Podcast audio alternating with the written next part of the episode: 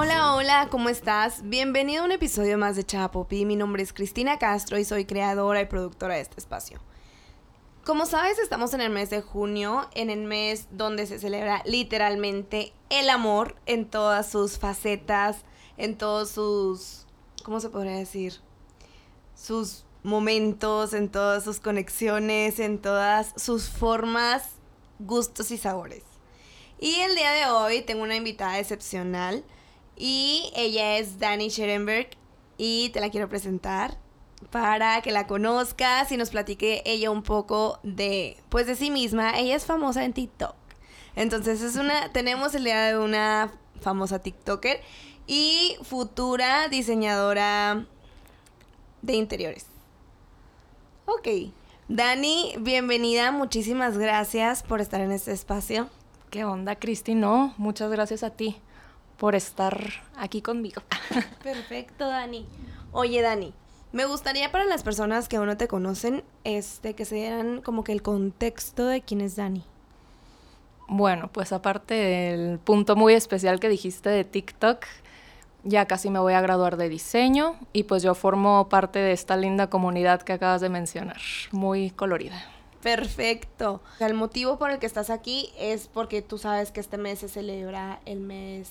El, motivo por el que estás aquí es porque tú sabes que este y pues bueno, el día de hoy quiero que ella esté aquí y nos platique su experiencia. Es por eso que dármela. El día de hoy es por eso que ella está aquí platicándonos de su experiencia. Ok, bueno Dani, ¿quién es Daniela Schoenberg? Bueno, pues yo me considero la verdad muchas cosas. Siento que es como una pregunta un poco difícil y más cuando te la preguntan así, ¿cómo te defines? Pues yo soy pues yo soy hija, yo soy hermana, yo soy estudiante, yo soy amiga, yo soy tu amiga. Y pues me encanta ser parte de todo esto y no definirme solo en una palabra de todas estas letras de LGBTQQQ. Pero si tuviera que, yo creo que me definiría en el aspecto un poco más bisexual. Ok. Pero yo creo que me gustan mucho más las niñas, la verdad. Ok, ok, padrísimo, padrísimo. Dani, entonces, ¿tú ¿Cómo te diste cuenta que, bueno, ahorita dices que, que en el aspecto bisexual, ¿Cómo te diste cuenta primeramente que te gustaban las niñas? O sea, ¿fue algo que ya traías desde la infancia? ¿Fue una decisión? ¿Fue un gusto? ¿Fue como conforme fuiste creciendo te entró esta como que curiosidad? Yo creo que definitivamente no es una decisión y hablando de un punto de vista muy personal, porque yo creo que cada quien lo experimenta de mil maneras diferentes, pero a mí me tocó como que siempre hubieron cositas, pero yo a mi edad, estando más chica, nunca lo vi así, hasta que tuve ya un poco más grande ciertas experiencias con niñas que dije, ah, esto no es beso de amigas, como que ya siento algo más. Entonces ya empecé a pensar yo de antes y empecé a relacionar los puntos de que, ah, ok, entonces por eso me gustaban estas cosas, por eso esta amiga no eran celos de amiga, y este tipo de cosas. Ok, ok. Digamos, en tu infancia, ¿cómo fue? Pues yo creo que muy normal, pero por ejemplo, un ejemplo muy tonto, las chicas superpoderosas. A mí me encantaba Bellota y me encantaba que fuera así como ruda y como que le valiera y como bombón y burbuja siempre viendo los colorcitos y esto y Bellota no, yo yo siempre quería ser Bellota. Okay, y si jugábamos a la familia a mí me gustaba ser el papá. Ok, ok, sí, como que estos detallitos que dices tú no me doy cuenta, pero ya viéndonos en retrospectiva tienen sentido. Claro. Ok, ok. Sí, por ejemplo, yo he tenido compañeras inclusive que estaban conmigo en la primaria y a ellas siempre fueron como que la típica niña que le encantaba jugar al fútbol y le encantaba jugar cosas rudas y le encantaba todo como que lo relacionado que a los niños les gustaba y eventualmente el día de hoy ella vive con su pareja y es sumamente feliz. Entonces, yo o sea, yo no sé si en tu caso, en tu experiencia fue así. O como dices tú, yo era niña, pero tenía como que dentro de los límites de... Lo hago entre comillas porque pues sabemos que no existen límites, pero lo socialmente establecido dentro de los límites de niñas, me iba un poco más hacia tal cosa. Sí, yo creo que sí. La verdad nunca me consideré y hasta la fecha no me considero así como por usar la palabra machorra, aunque no me gusta esa palabra, pero no me considero, pero sí me gustaban un poco más las cosas rudas. Rudos. Sí, o sea, pero siempre fui de, de los muñequitos y los bebés y todo eso me encantaba, pero al mismo tiempo el, otro lado. Claro. Sí, o sea, porque, no sé, por ejemplo, ahorita la fecha hay supermodelos guapísimas y tienen su pareja y, y, su familia y todo, y no necesariamente el ser, como dices tú, la palabra machorra, no el ser un poco más... varonil. Varonil no significa que tal cosa o viceversa. Sí, claro. Súper. Dani, ¿cómo fue el proceso que viviste? O sea, en tu experiencia, ¿cuál fue la parte más difícil de tu proceso? Pues yo creo que la aceptación personal, porque como te digo, yo ya descubrí esto y llegué a términos con esto ya un poco más grande, ya yo casi llegando a los 20 años. Ok. Entonces era como un proceso de, ok, le digo a mis amigos, ¿cómo le digo a mis amigos? O sea, mis papás nunca me han conocido un novio hombre, entonces, ¿cómo voy a llegar a presentar a una novia mujer? Se me hace un tema muy complicado, como que fue un tema mucho más personal de aceptación propia, porque yo sabía que toda mi familia es muy abierta, muy unida y mis amigos también, pero era como que yo sentirme cómoda conmigo misma. Como que decirle al mundo, hey, esta es Dani 100% y hola, conóceme de nuevo. Sí, porque realmente a mí me pone como muy incómoda ese tema de que, oye, Cristi, quiero hablar contigo de algo. O como que no, o sea, nunca salí así del closet con nadie, solo como con dos primas que les presenté a mi pareja de en ese entonces, pero nunca lo hice. Como que simplemente lo daba por hecho o, o yo subía cosas sin dar explicaciones y cosas así, o sea, que la gente se diera cuenta solita. Sí, claro, o sea, de que pues obviamente estudiar al final de cuentas no tienes por qué darle explicaciones a nadie. Claro. Oye, ahorita que comentabas de que te, en este, en tantas letras te consideras más el lado B, ¿cómo funciona eso? O sea, por ejemplo, te atrae, se atraen igual los mismos géneros o, o, es así como dices, ahorita mencionaste tú, te inclinas un poquito hacia más o por ejemplo, no tendrías problemas el día de mañana a lo mejor y tener un novio, o sea, sería como que normal o no, o sea, ¿cómo funciona eso? Se me hace muy raro, o sea, discuto mucho de eso con mis amigas porque me dicen de que claro que no, tú no eres bisexual, a ti te gustan solo las niñas, pero realmente sí, o sea, me atraen los hombres no en un sentido como me atraen las mujeres. O sea, me gustan los hombres físicamente, me gusta cómo tratan a una mujer y todo esto. Cómo huelen, todo lo que representa, ¿no? La idea.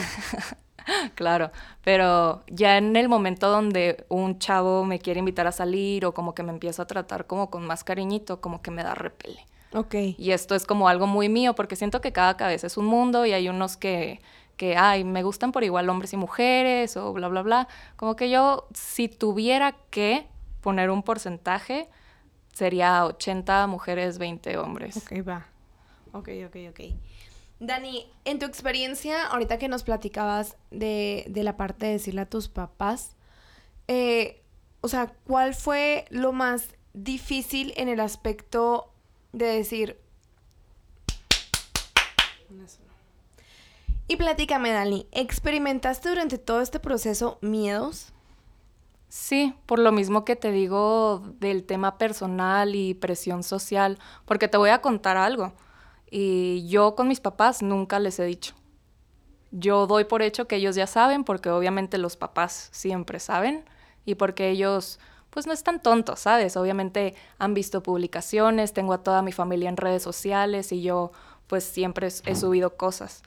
Pero yo nunca les he dicho por lo mismo que te digo, que me da como cosita así sentarlos y decirles oficialmente, pero yo sé que saben. Es como digamos que si lo has por hecho, no sé, como que si te sientas a cenar un cereal de Fruit Loops, no les vas a decir, ah, oye, pero es que voy a cenar un cereal de Fruit Loops por las mismas razones. Sí, yo creo que obviamente me aceptan ni me aman y no me dirían absolutamente nada malo al respecto, pero obviamente, pues si tienes una hija, tú como papá tienes una expectativa de su vida de, ay, se va a casar y los nietos y bla, bla, bla, o las amigas que te dicen, ay, mi hijo está muy guapo para tu hija, y este tipo de situaciones que a mí se me hacen muy incómodas, por eso prefiero evitarlas. Ok, ok, digamos que estás fuera sin oficialmente salir con un cartelón anunciándole a todo el mundo.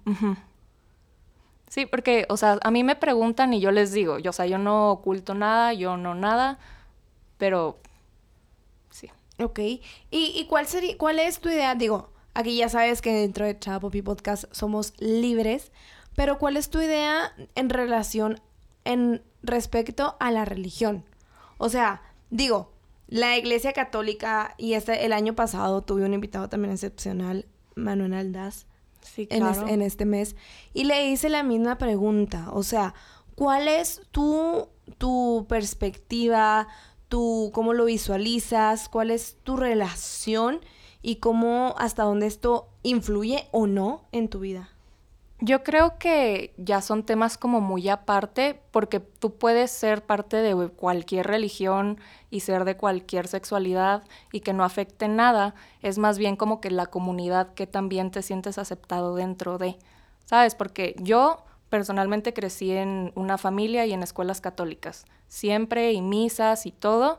Ya con el paso del tiempo, como que yo fui aprendiendo más cosas, que tal vez sí creo en Dios, creo en todo esto, pero la iglesia de repente uno no se siente tan aceptado, aunque quieras, ¿sabes? Y no que tenga nada de malo, cada quien tiene sus ideologías y no pasa nada, pero yo creo que puedes ser parte de muy feliz. Súper, súper, súper. Dani, obviamente hay, a lo mejor habrá mujeres que nos escuchan y dicen, híjole, pero es que yo no sé por dónde empezar, yo no sé qué hacer, yo no sé por dónde comenzar o qué recomendaciones les darías en dado caso que si alguien tiene como que una espinita, por así decirlo, y no sabe qué, no sabe cómo identificarla, como dices tú, duraste varios años sin poder saber, como dijiste ahorita, bueno, a lo mejor un beso ya no era un beso amiga, ya era algo más, pero cómo una mujer que no ha hecho absolutamente nada, cómo puede experimentar o darse cuenta de, de que le gustan las mujeres. Pues yo creo que ahorita ya tenemos muchísima información y muchísima más visibilidad en todos los medios, o sea, en TikTok, en YouTube, en películas, en series, en todos lados. Si te empieza a llamar la atención como ese tema, pues investiga más, o sea, ve más cosas, puedes ir con un psicólogo, o sea, yo he ido con un psicólogo por muchos años y ayuda muchísimo, y sobre todo tener un grupo de amigos con quien puedas hablar de que, oye, me siento así, ¿te ha pasado? ¿Es normal? ¿No es normal? ¿Tú qué piensas? Y si ya estás más decidido a, a salir o a platicar con alguien, pues sentirte seguro, junto con tus amigos, tu familia, junto con todos. Oye, ¿y no estará este como, digo, porque en todas las sociedades existe como este miedo, vergüenza de decir, híjole, pero es que yo no sé, y qué tal si les digo, y qué tal si ya me juzgan, este, este juicio, ¿no? Sí, pues claro, siempre existe, pero pues la verdad es algo que te tienes que jugar. Y ni modo, si te van a juzgar y te van a criticar, pues realmente no eran tus amigos y no necesitaban estar en tu vida. Y si te aceptan y te quieren por quien eres, porque eso deberían, porque eso hacen los amigos, pues no pasa nada. Totalmente, totalmente. Oye, Dani, y dentro de esta sociedad chihuahuense en la que vivimos, porque bueno, Dani es chihuahuense, ¿qué, ¿cuál ha sido el estereotipo más fuerte social al que te has enfrentado? Si es que a la fecha te has enfrentado con alguno. Yo creo que nada tan grave, pero pues siendo Chihuahua, siendo norte, hay muchos rancheros, ¿sabes? Y los rancheros normalmente son muy machistas. De la mujer hace esto, el hombre hace esto y cosas de estas. Pero nunca me ha tocado una discriminación fuerte. Me han tocado como prejuicios de amigos cuando yo tenía pareja que nos decían, ay, a ver, bésense. Y que tú decías, güey, no, o sea, no, porque es lo que pasa, siendo mujer te sexualizan mucho. Ok, ok. No, no te llegaron a hacer comentarios de que, ay, güey, vamos a tener un trío. Claro, siempre, siempre, siempre. De que, Dani, es que yo y mi novia, si tuviéramos un trío, sería contigo. O es que siempre hemos querido uno, ¿tienes alguna amiga? O cosas así, y que dices, no, compadre, de que, no". dude, ubícate. Sí. Sí, o sea, no es como que vayas por la calle diciéndole a cualquier hombre, oye, ven a tener un trío. Sí, claro, es lo que pasa de las diferencias de parejas mujeres y hombres. Siento que las mujeres obviamente las tienen muchísimo más sexualizadas que los hombres. Claro. Y es que sí, ¿eh? O sea, está en todo, en, digo, en medios digitales, en medios de todo tipo, de páginas web, es así como lo ponen como el hitazo, ¿no? Sí.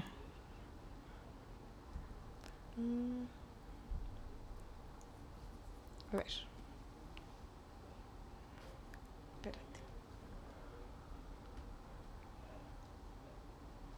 Bueno, ok, entonces, platícame más de esas, de esas diferencias que tú has notado. O sea, ahorita mencionaste algunas, entre las parejas de hombres y las parejas de mujeres.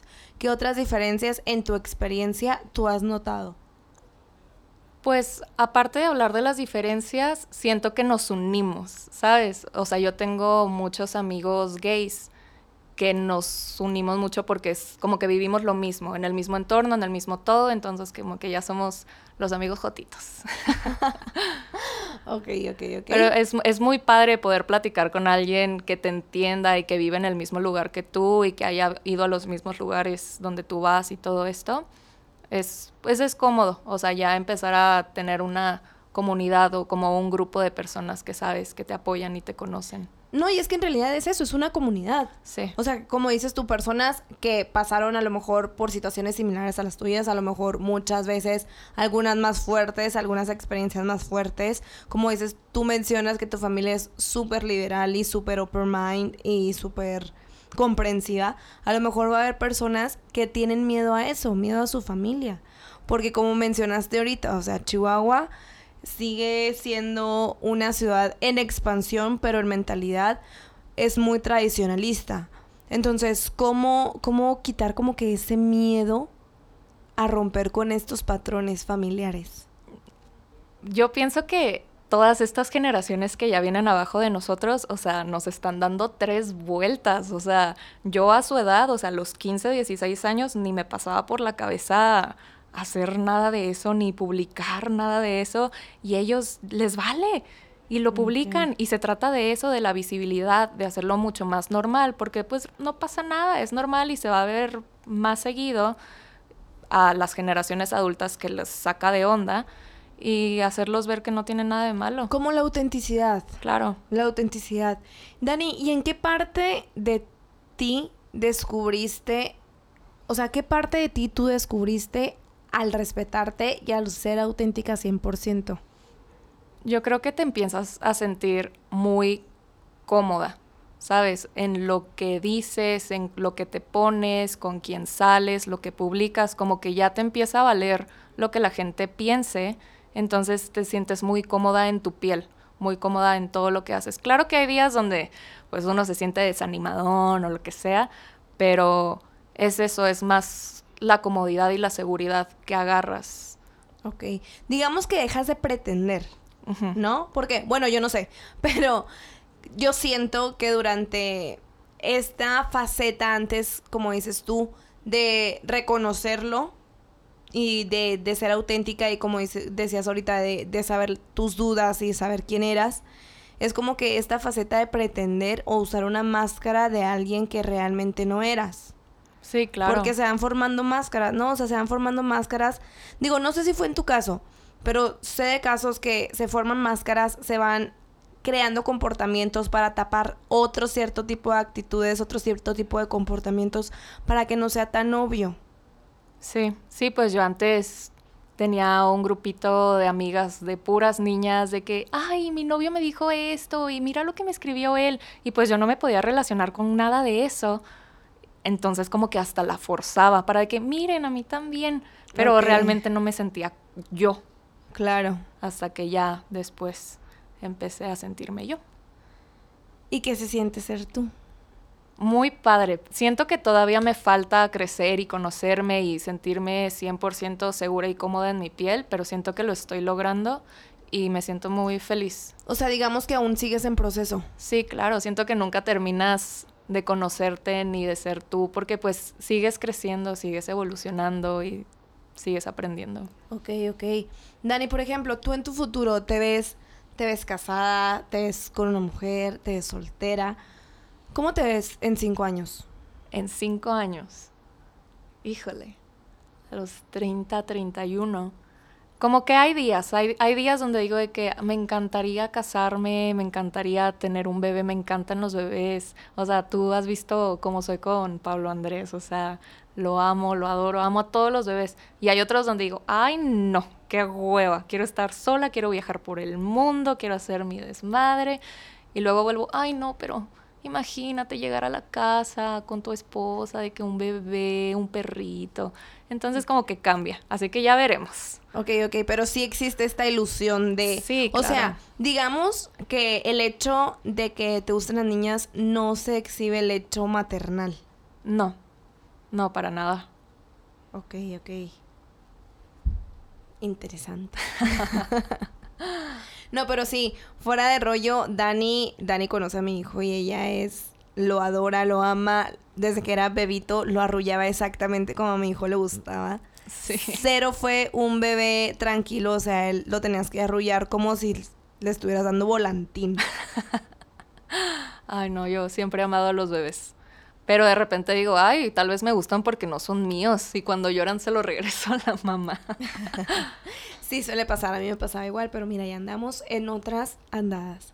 Dani, ¿qué te gustaría comentarles a las personas que nos escuchan?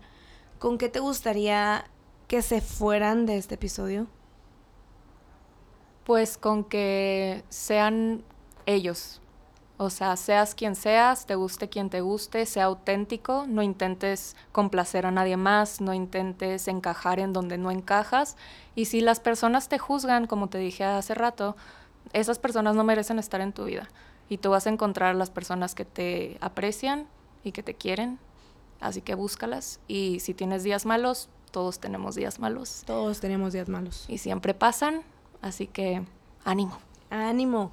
Y la última pregunta, Dani, tú sabes que dentro de... Tú sabes que mi filosofía de vida es la ley de la atracción. Tú sabes que me paso hablando horas y puedo hablar horas de esto, de la energía Uy, y de todo y demás.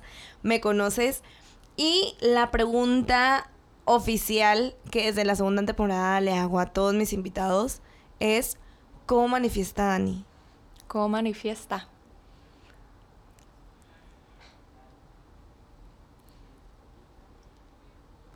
Ser yo, ser auténtica, que nadie me pida nada y no hacer nada que no quiera hacer, sino hacerlo por mí y que me haga feliz. Si no me suma, que no me reste. ¡Qué palabras! ¡Qué formalidad! No te creas. Eso de qué formalidad, no. Ok, Dani, yo estoy encantadísima de haberte tenido en este espacio. ¿Deseas agregar algo más?